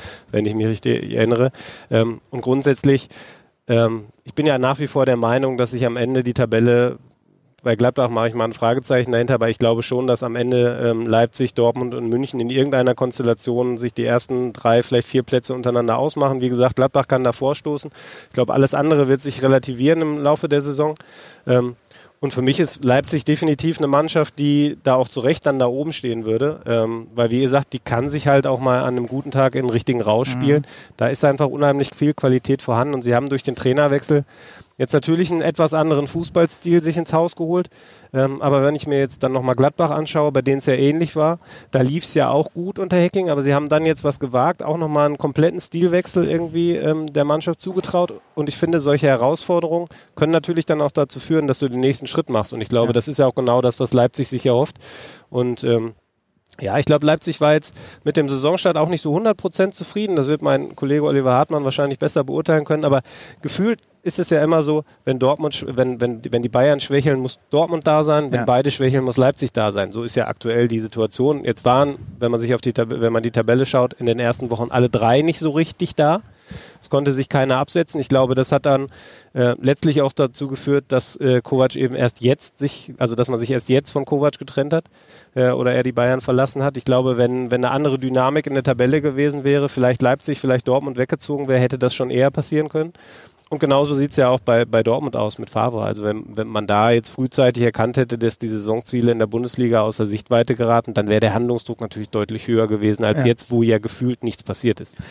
Ach, ich könnte mich dran gewöhnen, mit euch hier ein bisschen auf der Tribüne zu äh, sitzen im äh, Westfalenstadion, ein bisschen ins ja. Stadion reinzugucken und über Fußball zu quatschen. Das ist schon ähm, nett hier. Wir müssen natürlich noch ein unschönes Thema an diesem Spieltag ansprechen. Es gab zwei Derbys, eins davon hat Düsseldorf gegen Köln gewonnen und dann gab es eins, das äh, für sehr viele Schlagzeilen gesorgt hat, äh, Union gegen die Hertha. Und da können wir einfach, würde ich sagen, den Helden des Spieltags küren und das ist der Unioner Keeper der sich da einer Bande Vermummter in den Weg stellt und sie im Grunde genommen auf ihren Platz zurück verweist die da irgendwie nach dem Spiel äh, Richtung Gästeblock wollten. Ähm, ja, bevor ich mit irgendwas wie so einer Hasstirade oder irgendeinem Kram anfange. Also ich feiere einfach mal Rafa Gikiewicz dafür, was er da gemacht hat. Er ist in dieser Saison schon mal aufgefallen mit klarer Kante, als er ganz zu Beginn der Saison gesagt hat, als die Unioner äh, boykottieren wollten, das erste Spiel gegen RB, zumindest für ein paar Minuten, hat er gesagt, nein, das ist unser erstes Bundesligaspiel, wir brauchen eure Unterstützung. Also er nimmt sich eine eigene Meinung raus und du musst dich dann diesen, was weiß ich, 20, 30 äh, Typen, deren Gesichter du nicht siehst, auch erstmal so entgegenstellen, wie er es gemacht hat. Ja, Wahnsinnsszene. Fand ich sehr beeindruckend, den Mut dann in dem Moment zu haben, sich da hinzustellen. Die Reaktion fand ich auch vielsagend. Die sind dann nämlich sofort gegangen. Ne? Also da scheint dann ein bisschen Respekt doch noch vorhanden zu sein ähm, vor den, vor den äh, Mitspielern der eigenen oder vor den Spielern der eigenen Mannschaft. Ja, ich glaube über die, die, die, die unschönen Szenen, ähm, wie du es genannt hast, pff, da könnten wir wahrscheinlich einen eigenen Podcast zu machen. Das ist ein Thema, was man, glaube ich, nicht in zwei Minuten abhandeln Ja, kann. Ich absolut. glaube, was man aber hier an der Stelle festhalten kann und muss, ähm, ist, dass immer, wenn etwas gezielt auf andere Menschen abgefeuert wird, Ja. und das war ja in Berlin, ähm, soweit ich das aus der Ferne beobachten konnte, der Fall, da werden wirklich absolute Grenzen überschritten und ich glaube, da muss man dann auch definitiv einschreiten. Ähm, genauso was das Stürmen eines Platzes ähm, angeht, auch wenn das vielleicht provoziert war durch die Fackeln, das darf trotzdem nicht passieren. Absolut. Pyro-Podcast, also es gäbe schon einen passenden Namen, aber ich glaube, wir bleiben bei dem Ja. Thema hier. Wir haben ein letztes Thema noch, das ist das Kicker-Manager-Spiel. Da kann ich schon die Hiobs-Botschaft vermelden, dass sich Sané verletzt hat. Hat schon jemand Infos? Wie schwer? Ich warte drauf, ich warte drauf, aber bislang noch nichts. Ich gucke gerade mal, nee, noch nichts. Er hat für mich noch zwei Punkte geholt. William hat hier ein paar Meter entfernt auf der Rechtsverteidigerposition für den VfL Wolfsburg beim 0 zu 3 minus vier Punkte geholt. Aber ich kann mich im Moment auf die Frankfurter verlassen. Und die bringen mir mit Paciencia 13 Punkte, Kostic 21 Punkte, da kostet 9 Punkte dazu Grillic Wie viel hast du 12 denn an diesem Und dann sind das 62 Punkte. Boah, Meine Güte, ist das Alter. schön, hier in den Signal Iduna Park zu schreien. Da hast du ja, 62 so viel hast du doch noch nie geholt in dieser Nee, Saison. Also bis meine, meine Top, unser Topwert liegt bislang immer noch bei mir bei knapp über 70. Ich habe an diesem Spieltag 30 geholt. Oh, ihr Ja, merkt ich das? ich habe 57, das ist für mich dann in, aktuell auch, glaube ich, mit Bestwert in der Saison. Äh, aber ja, Okay. Guck mal, ich, bin ja so ein hinter, kleines hinter, hinter mir brennt sie gerade für diese, für diese Punktezahl ein Feuerwerk ab. Ja, also ihr merkt das. Ich sitze hier mit zwei, die mehr Punkte geholt haben in diesem Spieltag. Deswegen habe ich mal den Bauarbeitern ich bin äh, übrigens mal, das signalisiert, ich dass jetzt sie mal unterbringen hier. Ich bin mal Siebter geworden. Nein. In Von der allen? Interactive Gesamtwertung, ja. Das war noch vor meiner Zeit als Kicker-Redakteur. Ich weiß ehrlich gesagt nicht, ob das eine Rolle gespielt hat bei der Einstellung. Aber das war mein größter sportlicher Erfolg. Vom siebten Platz bin ich bei uns in der Liga, aber auf der Zone äh, einige Zähler entfernt. Also, aber immerhin robbe ich mich jetzt voran. Übrigens, du wolltest noch was richtig stellen.